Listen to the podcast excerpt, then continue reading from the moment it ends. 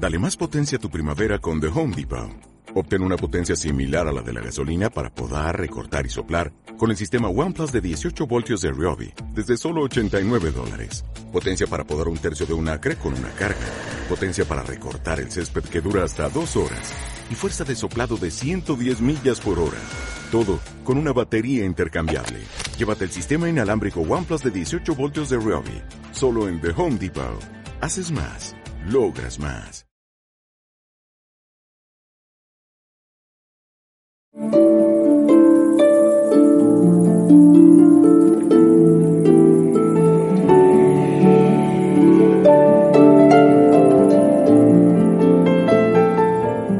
verbo y el caos. Coloquios radiofónicos sobre la creación según la Biblia. Una alternativa al Big Bang con el teólogo y maestro bíblico José Luis Gómez Panete.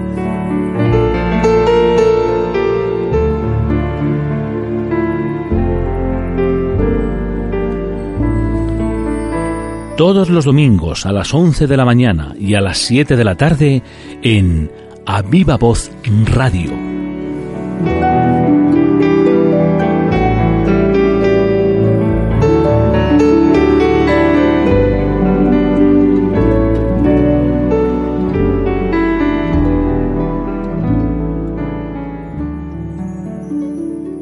Buenos días amigos, bienvenidos de nuevo al programa El Verbo y el Caos. En este programa estamos analizando versículo a versículo todo el mensaje de la creación, cómo Dios hizo el mundo, cómo hizo el universo y cómo creó todas las cosas, siendo una alternativa a las teorías científicas y encontrando los paralelismos que con ella nos refiere.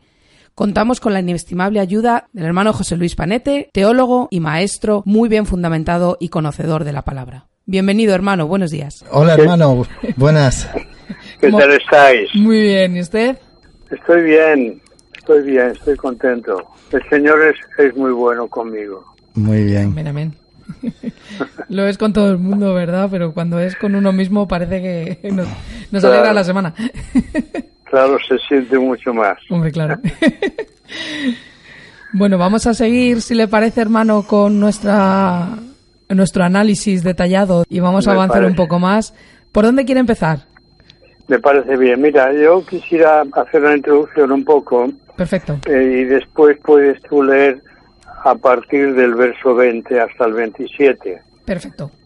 Y ya veremos si podemos terminar con estos versículos o aún nos queda todavía mucho. Algo Porque pendiente. ya cada vez que nos avanzamos en el, en el texto bíblico, estamos progresando más aún a terrenos de mayor profundidad. Mm. Sí, sí. Por eso eh, vamos a ver si llegamos al 27, que no creo. Vale. De todas maneras, quería comentar con vosotros que tengo una cierta pena porque me da impresión de que la vez pasada hemos ido demasiado deprisa hablando de la creación vegetal y de las plantas y de este mundo. Pues podemos volver a él si quiere y podemos hacer un resumen y dedicar eh, parte del Sí. programa a, eh, a ese punto y luego seguir. No tenemos prisa, hermano. Muy Sí. bien, mira, yo quisiera por lo menos mencionar cosas que hemos visto Vale. y que hemos visto tal vez muy rápido o que no hemos llegado a expresarlo. Lo que hemos visto, o por lo menos lo que ahora me parece que nos hemos quedado atrás, es que el mundo vegetal es un mundo que expresa de una manera extraordinaria el arte y la belleza que hay en la creación que Dios ha hecho. Y, por ejemplo, la plasticidad y el diseño inteligente y sostenible se observa muchísimo más en el mundo vegetal que en otras cosas, porque el mundo vegetal está más próximo a la mirada del hombre. Al fin y al cabo venimos del mundo de la labrantía y digamos de la artesanía de los campos y de los labradores. Este es el origen por lo menos en nuestra tierra, aunque en Israel era mayormente el pastoreo. Aquí, digamos, el hombre puede observar tanto en el microcosmos de este mundo vegetal como en su macrocosmos, en todas sus especies, la plasticidad y el diseño inteligente de Dios y además un diseño también sostenible.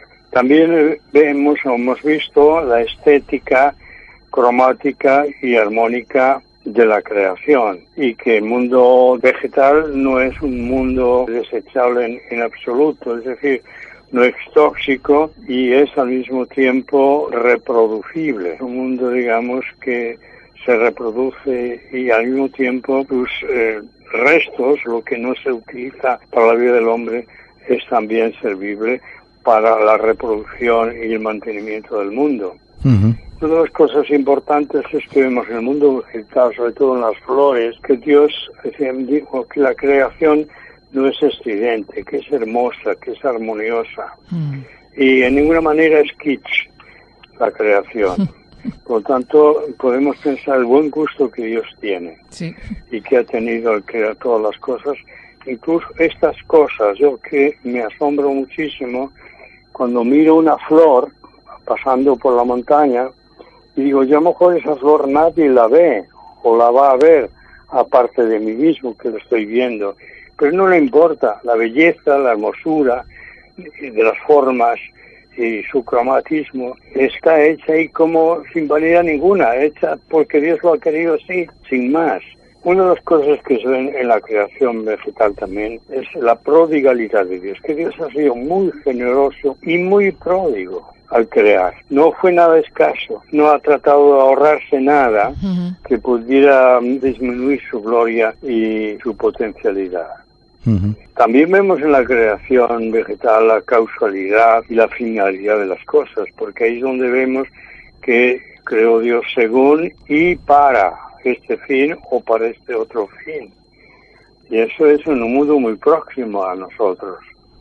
Por otro lado, también vemos que la creación vegetal no es contingente, sino necesaria de verdad, porque no podría existir el mundo que Dios ha creado no podría existir sin el mundo vegetal. Eso lo iba a comentar, que incluso en el orden en el que se están creando las cosas, hicimos una referencia el otro día, el mundo vegetal dentro de lo que es el mundo de los seres vivos es el primero y la base de cualquier estructura piramidal en un ecosistema, ¿no? Claro, según va avanzando el tiempo y los procesos y los ciclos de la creación, va cobrando mayor importancia las cosas que se van creando porque al mismo tiempo van beneficiándose de lo anterior. Mm. Y es muy bonito ver cómo eh, las cosas se van programando de tal manera que lo que sucede y lo que viene después, para eso ha sido necesario haber creado lo anterior. Me ha llamado mucho la atención el tema de, de la flor que ha dicho, el ejemplo que ha puesto de la belleza que no tiene ninguna vanidad en la creación, ¿no? Incluso, supongo, bueno, cuando lleguemos al hombre se comentará, pero eh, esa belleza que también el Señor puso en nosotros, en el ser humano, cómo la hemos convertido a raíz de la transgresión en vanidad y se ha convertido en otra cosa, no, ya no tiene la función que el Señor tenía eh, pensada cuando nos creó, ¿no? Claro, yo veo que incluso dentro del mundo vegetal, que no hay una creación sin sentido, sino que todo tiene su finalidad. Es la teleología de la creación. Siempre, todo desde el primer día se crea con un fin determinado. Y ese fin determinado es lo que va dando las secuencias de todo lo que viene a después. Y también una cosa interesante que yo veo en el mundo vegetal, que es ecológico y reciclable. Hmm. Es decir, ahora estamos dando importancia a esto, pero en el fondo, ¿por qué damos importancia? Porque lo que era antes ecológico y reciclable ahora se ha perdido. Y estamos perdidos justamente por la producción del mundo de los plásticos, que se produce a partir del petróleo y no sabemos qué hacer con los plásticos indestructibles y las vacas no se lo comen y los peces mueren por comer plástico. De lo que ha producido el hombre no es reciclable ni es ecológico. Sin embargo, fíjate tú cuántas espigas de trigo y de maíz después de que los granos se han aprovechado, aún todavía sirven para algo mm, que es mm. utilizable, ¿verdad? Sí, sí, sí. Ahí es donde veo yo una sabiduría tremenda. Mm y sobre todo comparándolo con las producciones o subproducciones y que está haciendo el hombre de lo que está hallando. Mm. en el fondo, para mí, extraer el petróleo de las entrañas de la Tierra es uno de los fenómenos que más desequilibrio ha traído a la humanidad. Es curioso lo que dice, porque realmente lo que, digamos, manipula el hombre, nada es biodegradable, ¿no? Y sin embargo, Claro. todo lo que Dios ha creado automáticamente se regenera y tiene utilidad, ¿no? Claro, lo que Dios manda con un imperativo categórico que se ponga en marcha del mar o de las aguas y de la tierra, lo que se pone en marcha siempre es reciclable y reproducible al mismo tiempo y nunca es algo que va a traer toxicidad a la tierra o al hombre. Otra cosa que me ha llamado la atención de lo que usted ha dicho es que luego Jesús habla de ello y es, dice, si Dios viste así a los lirios del campo, ¿cuánto más hará con vosotros, no? Y- Claro, es decir, si Dios aprecia la belleza, por eso la, la ha producido y lo que es increíble es que el hombre esta belleza la está destruyendo sin querer o, o queriendo, no sé, pero la codicia que está detrás de la producción de los transgénicos va a llevar al hombre a un conflicto tremendo. Bueno, entonces haciendo una introducción acerca de lo anterior, hemos visto que el mundo de los vegetales, de la creación verde, vemos que este mundo ha sido puesto en marcha para producir a partir del mar y de la tierra. El mar y la tierra son inertes, no producen nada si no se les hubiera dado la orden. Es decir, que hay un imperativo sobre el mar y sobre la tierra. El hombre todavía no ha podido producir nada del mar ni de la tierra. Y lo que está produciendo del petróleo, por ejemplo, y que extrae de las entrañas de la tierra, está creando una, un conflicto de contaminación y desequilibrio ecológico. Entonces, todas estas leyes que Dios dice, produzca la tierra, produce el mar, son leyes limpias, es energía limpia. Y estas leyes no solo afectan, aunque lo veamos solo ahora en el mundo vegetal, eh, digamos, a las plantas, a las flores, al campo, a la hierba, sino también afectan a los microorganismos que hay detrás de la creación vegetal y al macroorganismo que pueda haber incluso detrás de esto. Es decir, que estas leyes atraviesan de una manera tangencial o transversal todo lo que es la creación desde el macro hasta el microcosmos del mundo vegetal. Esto ya lo veremos los otros mundos, el mundo animal y el mundo de la vida del hombre. Entonces vemos cómo, además, a este mundo vegetal o a las aguas y a la tierra a las que se le manda que entren en una producción sostenible y ecológica, les da la orden de que autónomamente se reproduzcan a sí mismos y se reproducen en la misma forma de las leyes. Por eso están el según y el para que hay en los versículos que hemos estado viendo. Produzca la tierra, produzca el mar, según para esto y para esto y para esto. Esto, digamos, es lo que yo quería hacer para introducirnos ya y pasar adelante sin tener la sensación que hemos ido pisando flores por el camino. No, son muy bellas para pisarlas. No, podemos, no podemos, no lo podemos permitir. Ya Bueno, pues leo entonces, hermano, de Génesis del versículo 20 al versículo 27 y continuamos de ahí, ¿le parece? sí. Dijo Dios, produzcan las aguas seres vivientes, y aves que vuelen sobre la tierra, en la abierta expansión de los cielos. Y creó Dios los grandes monstruos marinos, y todo ser viviente que se mueve, que las aguas produjeron según su género, y toda ave alada según su especie. Y vio Dios que era bueno. Y Dios los bendijo, diciendo, Fructificad y multiplicaos, y llenad las aguas en los mares, y multiplíquense las aves en la tierra. Y fue la tarde y la mañana el día quinto.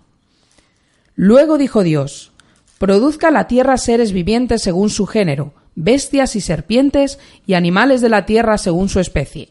Y fue así. E hizo Dios animales de la tierra según su género, y ganado según su género, y todo animal que se arrastra sobre la tierra según su especie. Y vio Dios que era bueno. Entonces dijo Dios, Hagamos al hombre a nuestra imagen, conforme a nuestra semejanza, y señoree en los peces del mar, en las aves de los cielos, en las bestias, en toda la tierra, y en todo animal que se arrastra sobre la tierra. Y creó Dios al hombre a su imagen, a imagen de Dios lo creó, varón y hembra los creó.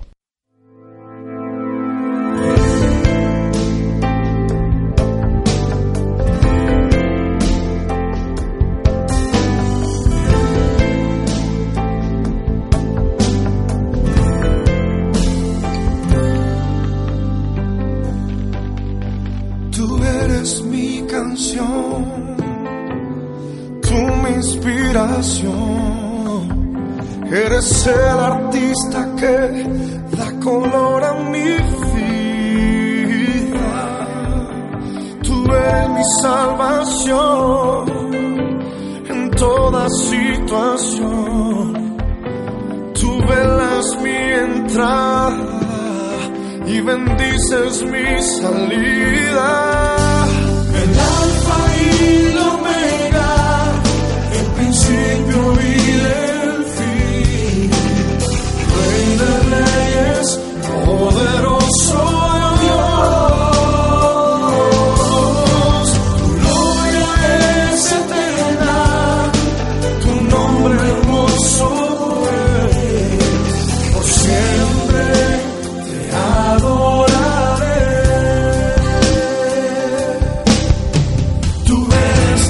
Señor de toda la creación.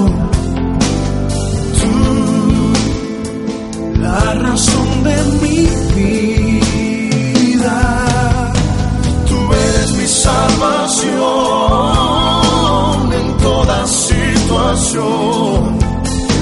Tú velas mi entrada y bendices mi salida.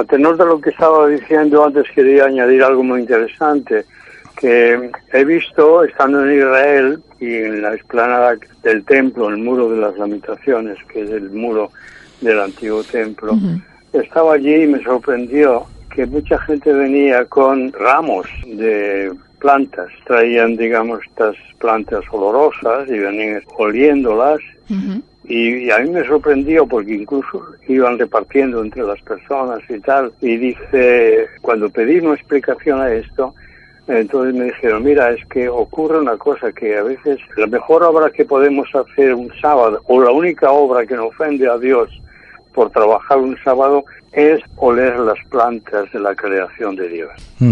Y oler una planta es como honrar a Dios que la ha creado. Ajá. Y así venían al templo gozosos, alegrándose de que estaban haciendo un culto, digamos por así cósmico, que alcanzaba desde la creación hasta el mismo hombre que estaba oliendo, olisqueando es el romero y esas especies olorosas de plantas. Qué fuerte, qué Bueno, interesante. para cerrar lo anterior. Perfecto. Entonces, si vamos a lo nuevo, ¿hay alguna pregunta que os pueda interesar a partir de ahora? Porque ahora ya entramos en la creación del mundo animal. Aquí, hermano, lo primero que me llama la atención es que cuando dice que produzcan las aguas seres vivientes, e incluye aquí también las aves. Sí, ¿Por qué incluye aquí las aves? Parece como si las aves fueran también una producción de las aguas. Sí, porque se cree, los científicos creen, lo que llaman las teorías de la evolución, que las aves salieron del mar también, cosa que no es así. Según la escritura, Dios hizo las dos cosas separadas unas de la otra, independiente de que haya habido especies anfibias que salieron del mar y luego le crecieron alas en la tierra o desarrollaron otros miembros de su cuerpo a base de caminar y correr y respirar. Yo no descarto esto, pero de todas formas aquí Dios ha hecho dos diferencias entre las aves y lo que sale de la tierra y lo que vuela. Y eso, digamos, hay que respetarlo, tenerlo en cuenta, por algo será, si aquí está esto que tú mismo has eh, visto, Pedro. Sí, pero luego lo que me llama la atención es que luego en el versículo 24 habla de que produzca la tierra seres vivientes y ahí usa la palabra ya animales. Sí. Entonces, parece como si fueran dos tipos de criaturas distintas, los animales del versículo 24 a todo lo que producen las aguas, eh, que serían, digamos, los peces o lo que llama aquí seres vivientes y las aves. Bueno, mira, Pedro, hay que tener en cuenta una cosa que la Biblia a veces aparentemente se repite, pero lo que hay es un paralelismo. Es decir, vuelve a lo mismo de una manera paralela para ampliar.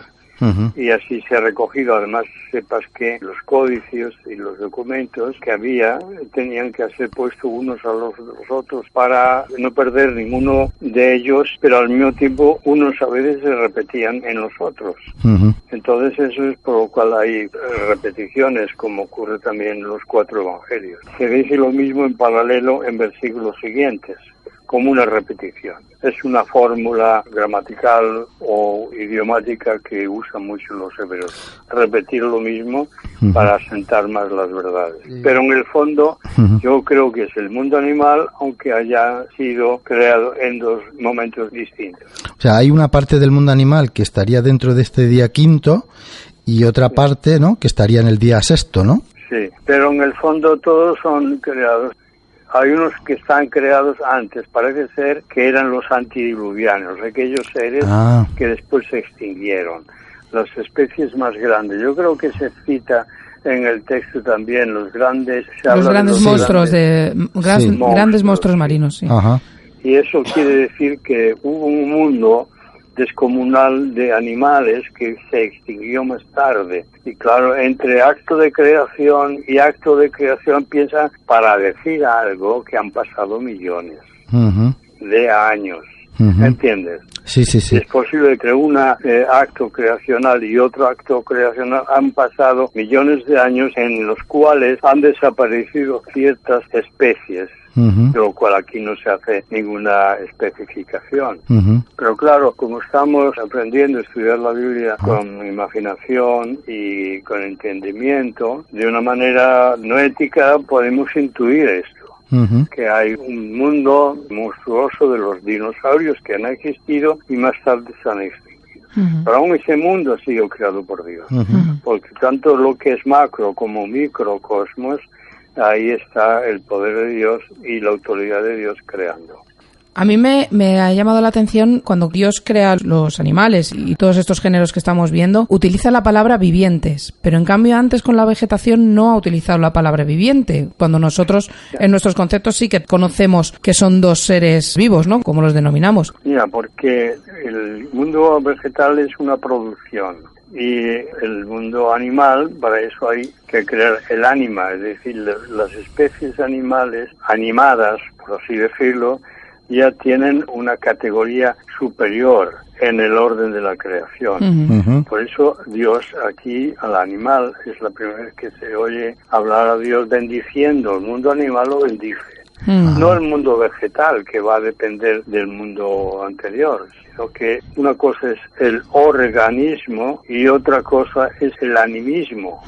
El animismo es una etapa la evolución, si queremos usar esa palabra evolutiva, primero está lo orgánico y después lo anímico. Y lo animal es el mundo anímico, porque tiene alma. El tema del alma de los animales y seguro que muchos de los oyentes es una discusión que han tenido muchas veces que si los animales tienen alma, tienen sentimientos, tienen no. ¿Qué podríamos eh, hablar con el texto en, en la mano? Bueno, con el texto en la mano podemos decir lo siguiente, que alma es en griego, por lo menos en griego, es sangre. La sangre, cuando se decía en el Antiguo Testamento que se le derramó el alma, quería decir que se desangró. Ajá. Sangre y alma es lo mismo. El alma es algo físico, pero que anima a la persona. Los animales son animales porque respiran y la sangre se renueva y se reproduce la vida, eso es un animal.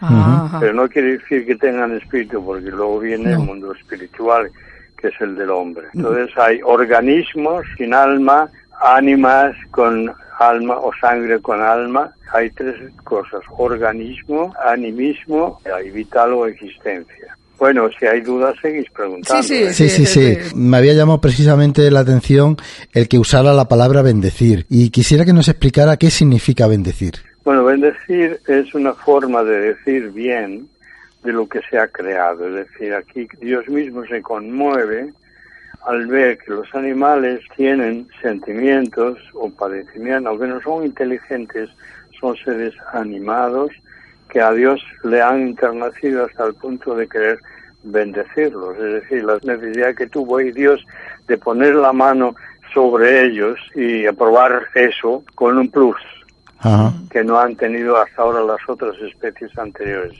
¿Me entendéis? Sí, sí, sí. Ahí ya en el mundo animal hay como un feedback entre el creador y, y el animal, porque cuando Dios bendice es porque, en este caso el animal, tiene la capacidad de recibir ese afecto o ese... Bueno, eh, Dios ahora ha visto la belleza de las flores, pero nada le conmovió más al Señor que ver un animal moviéndose las patitas y el rabito y todo esto en torno al amo. Eso es todavía un plus dentro de la, la creación.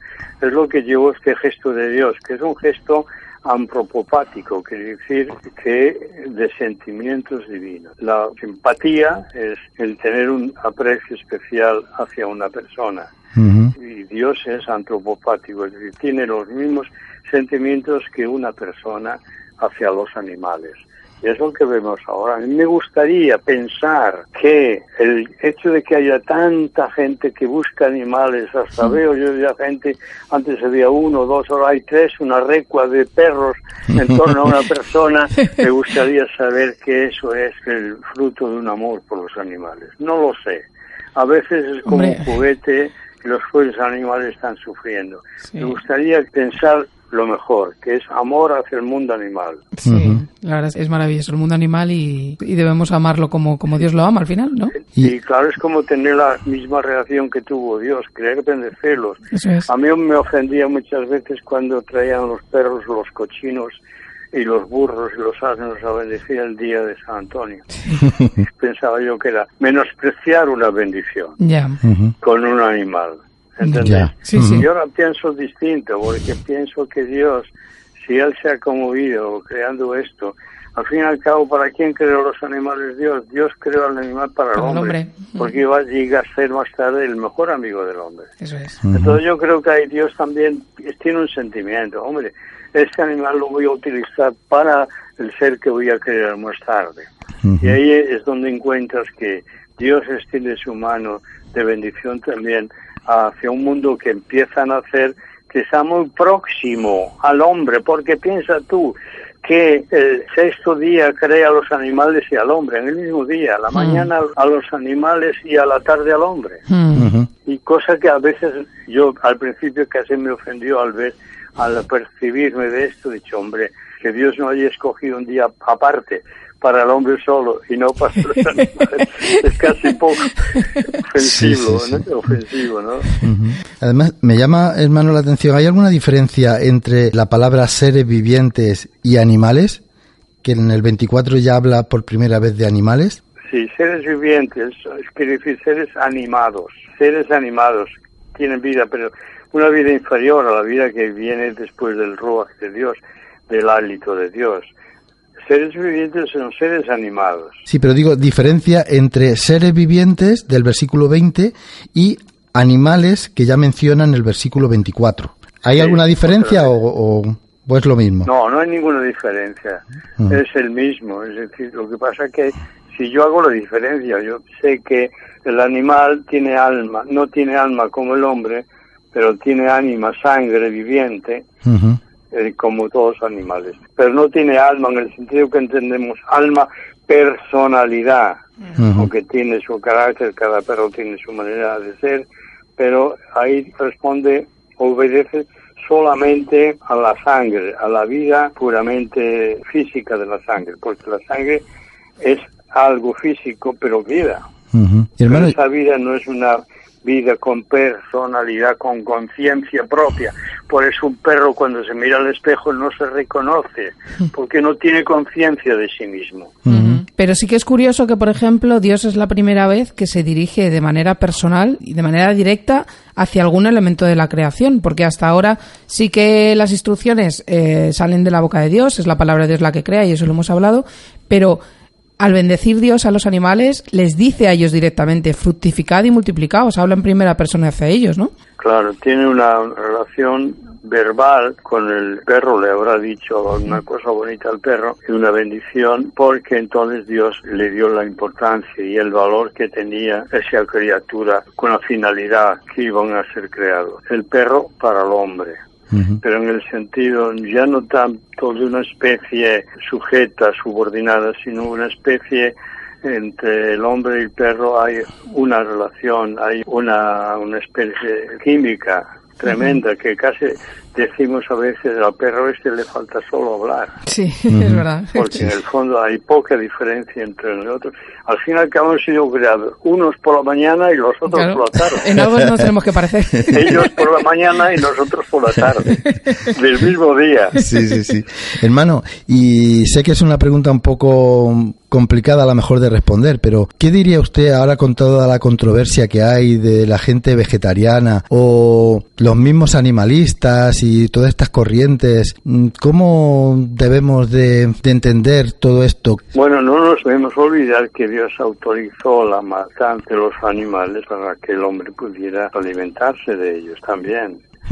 Y claro, hay toda una sensibilidad que está en contra de esto, pero hay una autorización, porque en el fondo esa prohibición que hay de no comer animales con sangre es justamente una especie de tabú puramente religioso. Lo que hay es una sangre que produce vida, pero no es alma. No estamos comiéndonos a una persona, ¿eh? como un antropófago. El antropófago sí que tiene complicaciones muy graves porque una cosa es comerse un hombre y otra cosa comerse un animal. Entonces, por eso la antropofagia ha tenido eh, consecuencias muy malas. Sí, para enfermedades terribles. mm. y se llega a una degeneración de la raza mediante eso. Sin embargo, los animales han sido también creados para que el hombre pudiera sobrevivir. ujú. Una pregunta. Sí.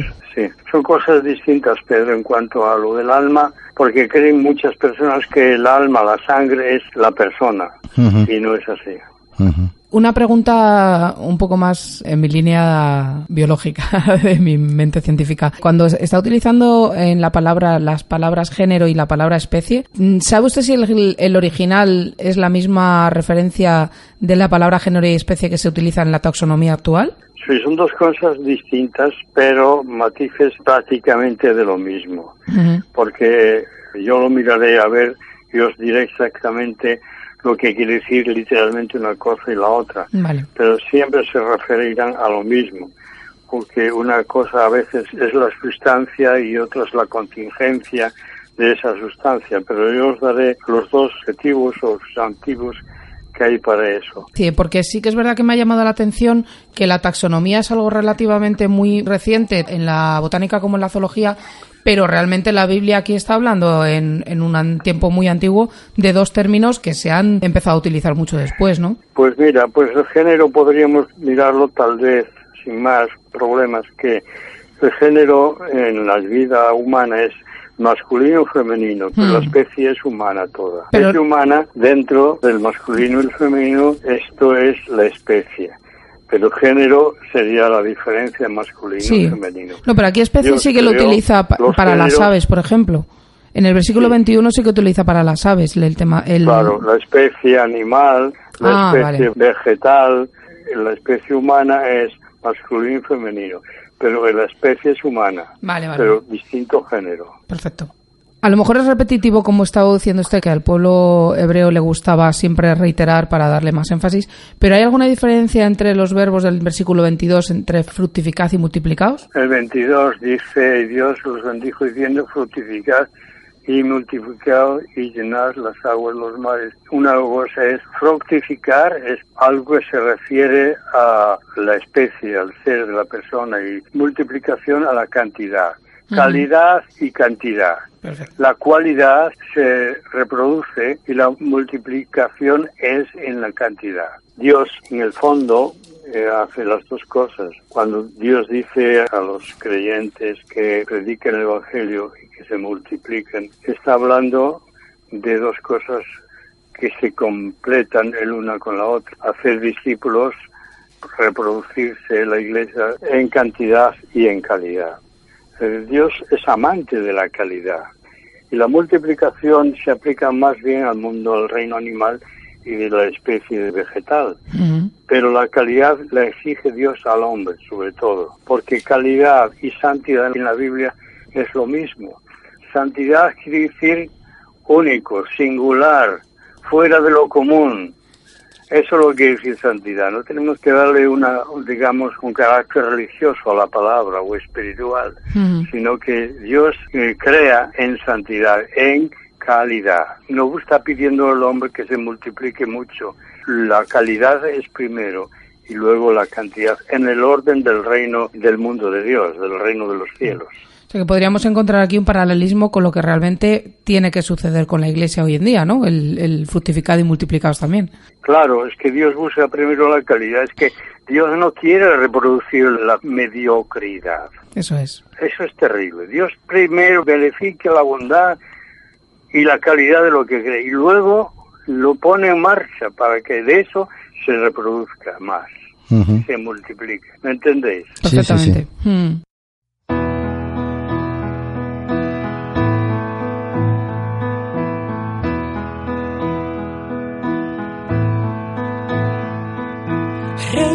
Cielos,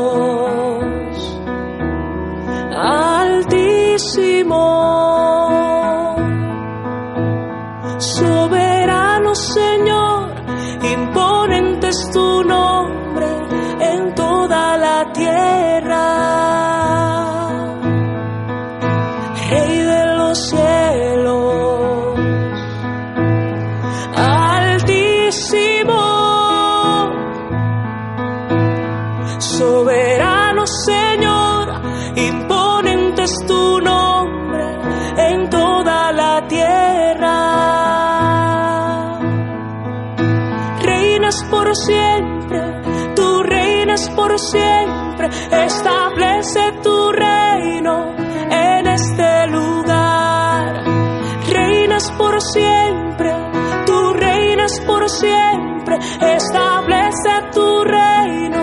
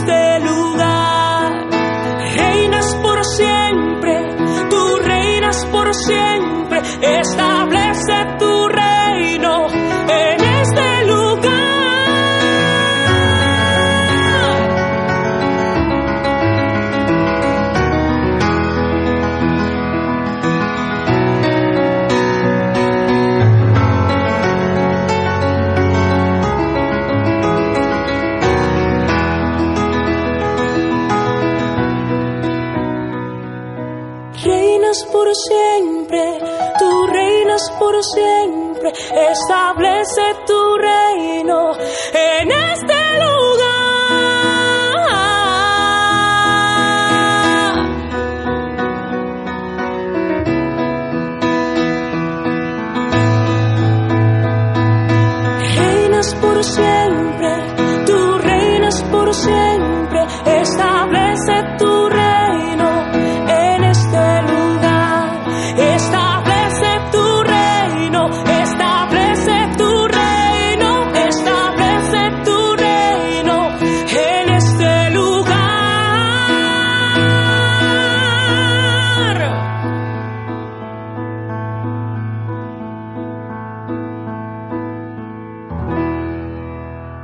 Veo que en el versículo 24 y 25 parece que insiste en serpientes y animales que se arrastran. ¿Tiene alguna explicación?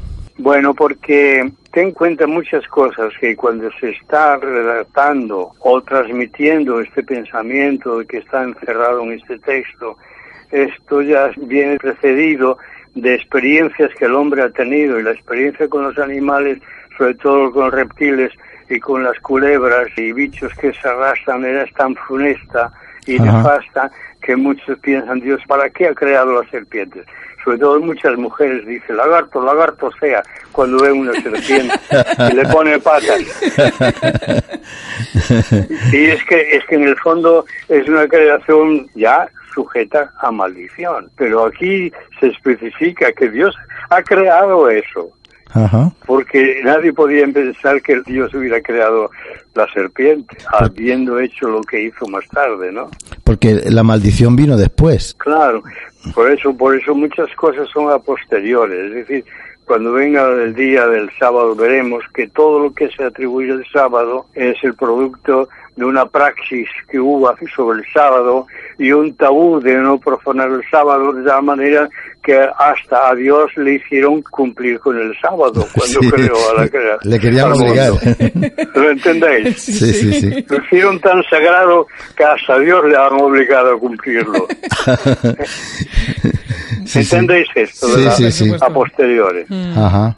Vale. Porque de otra manera ellos no entendían que si el hombre descansaba, ¿cómo es que Dios se le iba a poner aquí que no cumple el sábado? ¿Cómo iban a vender el sábado las generaciones posteriores si Dios no lo cumplía? Sí, Claro, sí, sería es- una contradicción claro. con el mismo, ¿no? Que el sábado hasta Dios tiene que cumplirlo. Que es verdad que, que tenemos un Dios Ni justo. Dios se que- salva de no es. cumplir el sábado. que lo que decía que es un verdad que tenemos un Dios justo que él mismo cumple con sus propias leyes, ¿no? Pero lo que está diciendo es que realmente cuando encontramos el versículo que Dios descansó en el séptimo día, realmente es un cumplimiento del pueblo hebreo del sábado, ¿no? Claro, claro. Y Dios lo cumple también fielmente, ¿eh? Porque los que están escribiendo y están viendo a Dios como un alfarero, el alfarero tiene que descansar, Claro. necesariamente. Si es un alfarero piadoso, no puede trabajar el sábado. ¿eh? Dios es el alfarero y el hombre ha sido el primer cacharro que creó. Ujú. Y entonces aquí Dios tiene que descansar, pero es- están aplicándole a Dios, como todo, antropomorfismo y antropopatismo, todo es aplicable a Dios, porque si no, ¿cómo se puede uno imaginar a Dios? No podemos hablar de Dios Claro. de una manera totalmente abstracta. Mm. Por eso la Biblia es tan concreta y el antropomorfismo tiene cosas tremendas como cuando lleguemos a pasajes en donde Dios actúa y tiene gestos puramente humanos, como por ejemplo arrepentirse o a, a Dios le solvió como un olor desagradable o suave a, a sus narices. Ujú. Todos estos son gestos que hablan de Dios, pero que no se deben confundir a Dios con el hombre, está clarísimo.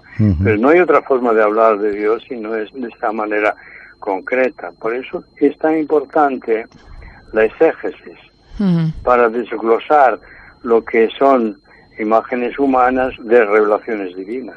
Claro, porque además no es lo mismo. Es verdad que la Biblia dice que somos hechos a imagen y semejanza de Dios, pero siempre nosotros a imagen de semejanza de Él, no Él a nuestra imagen y semejanza Claro, propia. que- claro, es, es que todas las religiones han creado a su Dios, menos la fe cristiana, porque el hombre ha sido creado a imagen de Dios, no Dios a la imagen del Eso hombre. es. Mm, Eso es la gran diferencia entre revelación y religión. Mm. Nosotros no hemos creado a nuestro Dios, Dios nos ha creado a nosotros.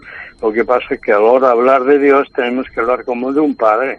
Claro. Aunque para muchos, a mí me costó mucho hablar de Dios como padre en sociedades de jóvenes en, en Alemania, cuando estaba allí eh, trabajando y, y al mismo tiempo aprendiendo, estudiando. Yo tenía gente terrible que venía del comunismo ateo, que venía a buscar trabajo a Alemania y claro, a ellos no se les podía decir vamos a orar a. Dios, porque ellos no creían en Dios. Entonces, hablar de Dios como un padre, cuando ellos no habían tenido padre o el padre se había portado horriblemente con ellos, no le hables que Dios es un padre, porque Mm. no tienen antecedentes buenos para Una referencia, ¿no? Beneficiarse de Mm. esta imagen. ¿Entendéis? Sí, sí, sí. Hermano, la palabra animal en griego o en hebreo, creo que es hebreo, ¿Qué palabra? animal. Animal. ¿Y la raíz de esa palabra cuál sería? O... Es sangre, Ajá. animal, es sangre. La sangre es la que da vida a los animales. Al hombre no, a los animales sí. Entonces, ¿qué quiere decir? Que el hombre tiene cualidades que no tiene el perro y los animales. Entonces, ánima es aquellos que son animados, como por ejemplo Walt Disney le puso animación a sus dibujitos. Sí. Hizo dibujitos animados, pero no tenían vida. Sí, los sí, animó. Pues estamos llegando al 26, hermano. Y en el 26, cuando dice, entonces dijo Dios, hagamos, ese plural. ¿Por qué ese plural Ese en la... plural tiene mucha cola. es decir, que aquí mucha gente se ha imaginado lo inimaginable. Aquí muchos ya ven la Trinidad y, y realmente aquí no está, y menos con esa palabra, con ese término, digamos, teológico. Y yo creo lo que generalmente la mayoría de los exegetas creen. Ya sabéis que hay dos relatos de la creación. Luego iremos al capítulo 2, donde está el segundo relato de la creación. Mm. Entonces, creo que eh, este relato de la creación, pues está presentando al hombre y a la mujer al mismo tiempo que han sido creados. Luego, en el segundo relato, hay otra redacción del texto que se complementan. Es decir, que aunque haya a veces paralelismos y semejanzas, cuando se repiten las cosas, el exégeta tiene que ver dónde hay un elemento nuevo para unirlo al texto anterior y complementarlo. Nunca hay un texto que contradiga a otro texto. Si contradice un texto con el otro, entonces esto se deja como algo para no especular, se deja aparte sin comentarlo. Pero nunca hay que especular. Y hablar aquí de la Trinidad es muy bonito, pero es especulativo porque aquí no aparece. Aunque sabemos que está. Allí está la palabra, ahí está el Espíritu, ya lo hemos visto, y ahí está el Creador. Está claro. Pero bueno, implícitamente. Pero no podemos, ya por amor de ser precisos y honestos con el texto, no podemos meter aquí la creación ya. Sin embargo, sí es más razonable o más racional decir lo que muchos dicen, y yo lo creo también, que ya son restos del politeísmo que, en el que vivió Israel por mucho tiempo, porque Israel fue politeísta. Había muchos de los antepasados, como Abraham, como otros, Jacob incluso también, y Isaac también, los patriarcas, a Dios les costó mucho convencerles de que Él era uno De solo. que solo era uno. Sí, sí, porque ellos se imaginaban a Dios como divinidad en plural. Eso es lo que le iba a preguntar. ¿Realmente era un enfoque de Dios plural o realmente tenían culturalmente otros dioses o otras religiones o otras que se fueron mezclando hasta que Dios les dio su palabra, les dio Les su reveló. les reveló su, su existencia, ¿no? Y su ley. Sí, tenemos que tener en cuenta que aquí estamos en un documento eloístico. Ese documento cuando se habla de Dios habla de Elohim, no habla de Yahvé. Yahvé es eh, realmente ya es una progresión dentro de lo que es la revelación. Y aquí habla Elohim, y Elohim es un plural.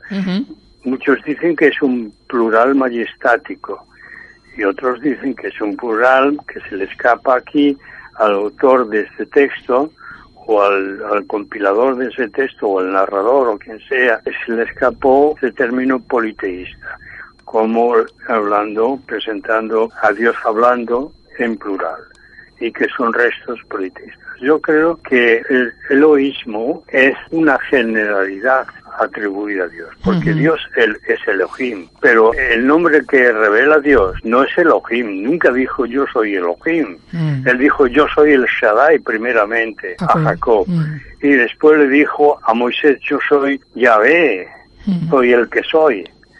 Es la segunda revelación. Y cuando Dios da su propio nombre, tiene una revelación especial para que nadie te lo cuente. Él dice, te da su tarjeta de presentación, dice, mira, yo soy este.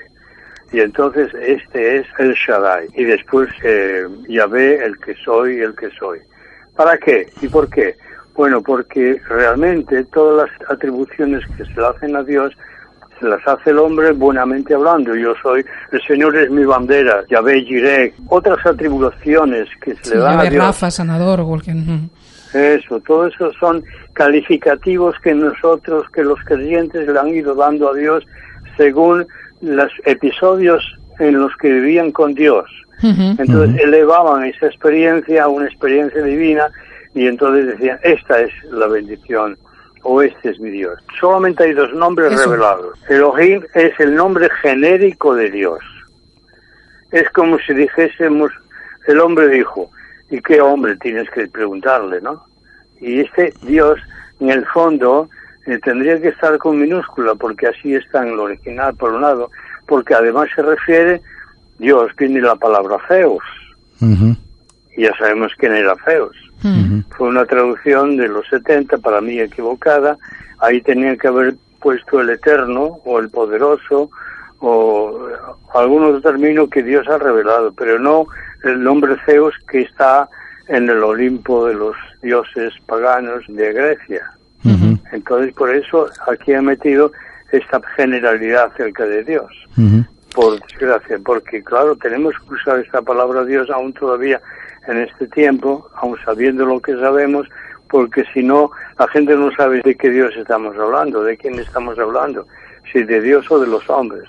¿Me seguís? Sí, perfectamente. Pero entonces cuando San Juan eh, en el Evangelio, principio del Evangelio, dice que en el principio era el verbo y el verbo era con Dios y el verbo era Dios, cuando dice que todas las cosas fueron creadas por él, ¿no está hablando ahí de alguna forma de un plural? No, no, porque él no conocía, eso de la Trinidad no existía. Es decir, que Pablo o Juan era trinitario, que creían en el Padre, el Hijo y el Espíritu Santo, pero esa terminología trinitaria, digamos, no puramente, una acuñación del nombre de Dios puramente religiosa y teológica. No como la palabra Trinidad, pero parece que ese texto de San Juan está haciendo referencia ya eh, a un plural, o sea, está hablando de que Jesús estaba con Dios en el principio, era Dios y que dice que por él fueron creadas todas las cosas. Ahí no estaría acorde con este plural de estos primeros versículos de Génesis. Pues claro, sumándole teología a este, a este hagamos, podemos llegar a eso. Pero eso no lo está diciendo aquí.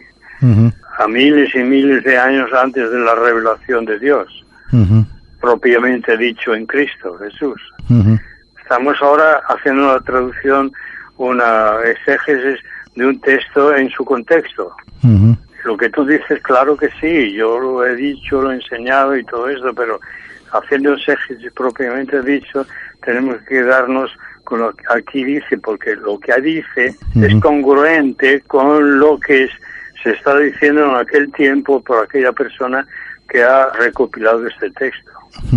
Y entonces hagamos, puede ser que Dios habló así realmente y así lo oyeron hablar a Dios y entonces interpretamos, claro, porque allí está hablando con el Padre, está hablando con el Hijo y con el Espíritu Santo.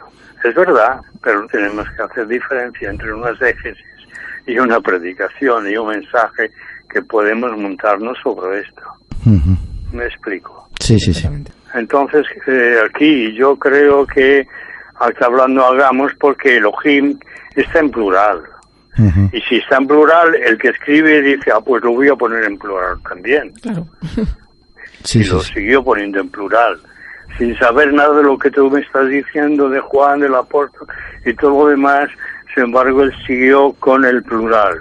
Muchos dicen que es un plural majestático, como cuando se dice santo, santo, santo, se dice en plural porque es santísimo. Tres veces se explica que Dios es santísimo, es único plural siempre se podemos decir lo que es aquí majestático también podemos decir que ya el que pone aquí hagamos ya se creía en la majestuosidad de Dios que era santo santo santo eso lo entiendo y lo creo pero no lo dice aquí pero sí podemos hablar de esto y Mm. explicárnoslo Sí, que- ¿comprendéis? sí, sí. También hay algunas formas de expresión que no sé si son retóricas en el que aunque el sujeto es una persona, a veces decimos vamos o hay a veces expresiones que se hacen en plural. Antiguamente los creyentes llamaban a padre, hablaban con padre y decían vos, no le decían tú. Y a los padres también terrenales en Castilla y por ahí se, decía vos. Vos es un plural. Sí, sí. Entonces, esos, digamos, es una expresión literaria, puede ser porque es un plural majestático o porque ya entonces el hombre podía pensar que Dios tenía a su lado otra persona con la cual hablar, cosa que yo no creo. Aquí el plural corresponde con el Elohim, que es una terminal plural en el hebreo. A mí me llama la atención también de este texto, a partir del, del versículo 21, que se relata la creación de los animales, cómo realmente empieza ya a nombrar conceptos, no conceptos, sino nombres de, de animales, aves, monstruos marinos, eh, serpientes, bestias, ganado, incluso ya haciendo relativa a su función, cómo aquí, para mí, Dios está mostrando la pluralidad de la creación, cómo va complicando el- toda la creación, cómo va perfeccionando, y ese orden llega a un punto en el que hay como un parón en el versículo 25, lo hemos estado viendo a lo largo del relato, pero hace un nuevo control de calidad Dios de toda esta ah, creación que cada vez se está complicando más para Sí. eh, dar el siguiente paso que es la creación del hombre, ¿no? Claro, claro. Yo creo que aquí, digamos, la divinidad o la deidad, porque es la palabra divinidad, deidad, puede hablar, es un término, digamos, muy ampliado, que podemos hablar con nosotros mismos, Hmm. sin tener que pensar que nosotros somos algo más que un personajillo, ¿entendéis? Sí, sí, sí, entendemos. y, y sin embargo hablamos en plural, hablando con nosotros mismos. Entonces puede el que ha transmitido este pasaje de una forma arcaica, porque todo lo que venimos diciendo ahora son expresiones arcaicas, antropomórficas de Dios, y cómo el mundo se veía y cómo era la cosmología antigua. Es arcaico todo, pero de todas formas dentro de lo arcaico hay conceptos que tienen mucha dimensión de profundidad, de altura y de anchura.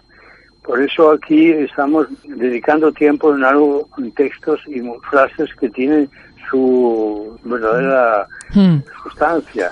Podría ser que esta relación de, de conceptos o de nombres que se les da a esos animales también pueda deberse a ese concepto antropomórfico del relato en el que el hombre evidentemente en aquel tiempo conocía mucho más o nombraba mucho más a ciertas especies de animales o ciertos tipos de animales que- porque los conocía más que podía conocer un, un mundo vegetal, ¿no? Claro, es que en el fondo los primeros nombres que Abraham dio a los animales eran nombres que les daba según sonaba y según le impresionaban al verlos. Y no eran nombres científicos, Mm, no. ni mucho menos. Hermano, una cosa que me llama la atención en el versículo 26, cuando crea al hombre, dice que señoré en los peces del mar, en las aves y en toda la tierra. ¿Qué significa señorear? Hacerse dueño, autoridad, poner, subordinarles a uno mismo. ¿Qué quiere decir esto? Que tú tienes que aceptar ese regalo o esa cosa y al mismo ser coherente con la responsabilidad que tiene el haber aceptado una cosa así. Quiere decir que Dios delega muchas cosas en, en el hombre, ¿no? Porque cuando delegas algo en alguien, de alguna forma pierdes parte de tu soberanía en favor de otra persona, ¿no? Claro, Dios eh, ha delegado, por desgracia, eso que ha hecho de delegar en Adán y Eva, la creación que tenía que estar bajo ellos, no ha resultado bien, pero delegar es decir, amar a una persona, creer en ella, que es capaz de hacer aquello que tú le encargas. Ujú. Esto es delegar. Sí, porque no olvidemos esa autoridad que Dios le da al hombre frente a la creación animal es con una responsabilidad, como ha dicho usted, es un- una soberanía responsable, ¿no? Una autoridad responsable. Lo que el hombre hemos querido todo lo contrario. Una de las cosas bonitas es que Dios pone toda la creación bajo su autoridad directa o una autoridad delegada. Siempre. Y no hay nada que pueda ser independiente. La independencia es una idea diabólica que le vendió el diablo, el. Satanás, al hombre. Fue una idea diabólica. Autonomía sí, pero independencia no, porque no hay nada independiente en la creación de Dios. Todo está encadenado. Y aquí lo vemos, como una cosa encadena a la otra y nada, no puede existir esto sin lo otro. Y si cortamos esta línea, esta cadena reproductiva o de creación, estamos colgando todo lo que viene de- por debajo de eso, lo estamos eh, colgando en el abismo. Cuando dice hagamos al hombre a nuestra semejanza, sigue el plural. Es decir, a nuestra semejanza quiere decir que si realmente había allí la presencia del Espíritu y la palabra, toma también cualidades de los otros que acompañan a Dios en su presencia y también se le atribuyen al hombre. Por eso el hombre es un ser espiritual. Por eso también el hombre es un ser inteligente. Dios tiene una imagen que incluye muchísimas de las cualidades. Por ejemplo, cinco cualidades podemos mencionar que hay en Dios. Es, en primer lugar, la conciencia de sí mismo, la razón, la inteligencia, la voluntad y la libertad. Estas cosas son la imagen de Dios en el hombre. ¿Qué diferencia razón y la inteligencia? Una persona razonable a lo mejor no es lista, ni tiene el graduado escolar, ¿entiendes? O no sabe matemáticas, o ni sumar, y no sabe no siquiera escribir, es un alfabeto, pero es una persona razonable y con sentido común de la vida. Bueno, tenemos tela que cortar para Sí. más adelante, Sí, ¿no? sí. Porque aquí estamos todavía, hasta que no llegamos a las serpientes, no tendremos peligro. De momento La tenemos ahí, pero todavía está, está controlada. hemos tenido una vaca, un sapo, pero de momento las serpientes no las hemos tocado.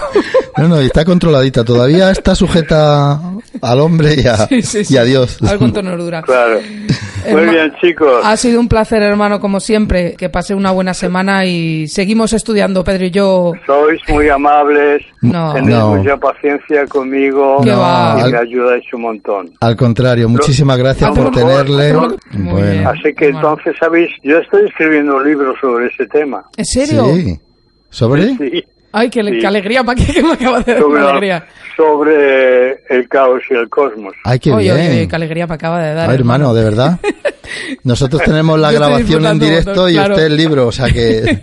Vamos a hacer, a hacer un, un- Bueno. un- Bueno, hermano, Que pase buena semana, hermano. Descansa. Vale, muchísimas gracias por todo, ¿eh? Sí. Un abrazo. Vale, Señor os bendiga mucho. adiós. Gracias, adiós. Hola amigos. Mientras más avanzamos estudiando el proceso creador de Dios, más comprendo, asombro y emociono descubriendo la altura y la profundidad del amor de Dios. Y es que en cada acto creador Dios se derrama y se vacía de sí mismo, dejando la huella de lo divino en cada cosa creada. El acto de creación de Dios es el más bello reflejo y consecuencia del carácter amoroso de Dios, porque Dios crea porque ama, y ama creando y expresando su naturaleza amorosa. Dios es amor, nos enseña el apóstol que más comprendió la naturaleza amorosa de Dios, y es que el amor es la fuerza más poderosa del mundo. Si algo define la naturaleza divina, sin duda es el amor, y ese amor de Dios, que no podía contenerse en ninguna imagen retórica o filosófica de la divinidad, se hace patente de forma imponente y real en la creación. Cuánto amor expresó Dios en su proceso creador. Los cielos y la tierra cuentan el amor de Dios puesto en acción. Jesús mismo nos dijo sobre los lirios del campo que el mismo Dios los vestía y también Él alimenta a los pajarillos. Amigos, no somos fruto de la casualidad evolutiva que diría Darwin. Somos fruto del amor creador de Dios, que sujeta todas las leyes de la entropía para crear orden del caos, luz de las tinieblas y belleza de donde no la hay. Y es que Dios se vació de sí mismo, si es posible vaciar a la fuente inagotable en el proceso creador. Y ese acto amoroso que es la creación alcanza, como hemos visto, su punto álgido, sublime, en la creación del hombre. ¿Qué significa ser hechos a su imagen y semejanza? No es más ni nada menos que haber dejado en el hombre la misma esencia de Dios, porque el ADN de Dios, que es su propio espíritu, fue puesto en nosotros para que cualquier prueba de paternidad al hombre diera como resultado, realmente somos hijos de Dios. Qué tremendo, pero mientras más descubrimos la grandeza y generosidad de Dios compartiendo su ADN espiritual con nosotros, criaturas suyas, más vemos nuestra torpeza rechazando y renunciando nuestra identidad de hijos de Dios, prefiriendo antes nuestras formas ególatras de ser. Y es que el amor y la humildad de Dios se funden y expresan en el principio, dando lugar a la creación. Amigos, aunque el hombre ha renunciado a su identidad de hijo de Dios, exigiéndole como el hijo pródigo la herencia que nos correspondía únicamente por su bondad, no hemos conseguido hacer infructuoso esa esencia amorosa de Dios. Porque de tal manera Dios amó a su creación, especialmente al hombre, para quien creó todas las cosas y a quien puso por mayordomo de todo lo creado, haciéndonos semejantes a Él en espíritu y en esencia, estuvo dispuesto a renunciar a todo lo que lo definía como Dios, para hacerse hombre y vaciarse de sí mismo hasta la inexistencia de la muerte, para de esta forma hacer despertar a los hombres de su locura, mostrándonos una vez más la grandeza de su naturaleza amorosa, que prefiere renunciar a su vida para recuperar la nuestra. Cuánta la bondad de Dios que hace posible lo imposible, atrayéndonos hacia Él mismo para devolvernos, si dejamos entrar su espíritu en nosotros, la identidad perdida de hijos de Dios. Amar, crear, humillarse, todas son formas verbales del verbo en mayúsculas, Jesús. Recuerda que puedes contactar con nosotros en contacta arroba Muchas gracias y le esperamos el domingo que viene.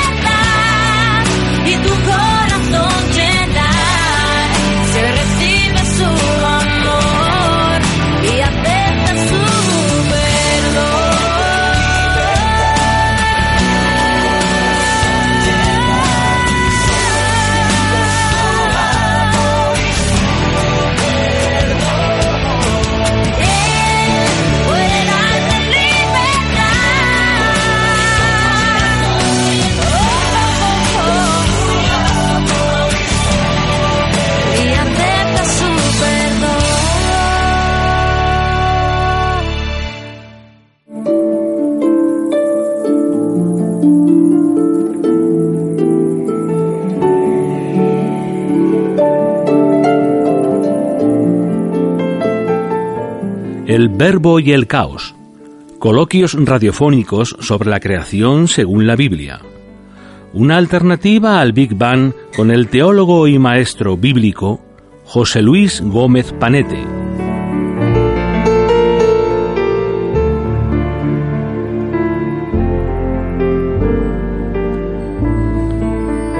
Todos los domingos a las 11 de la mañana y a las 7 de la tarde en A Viva Voz Radio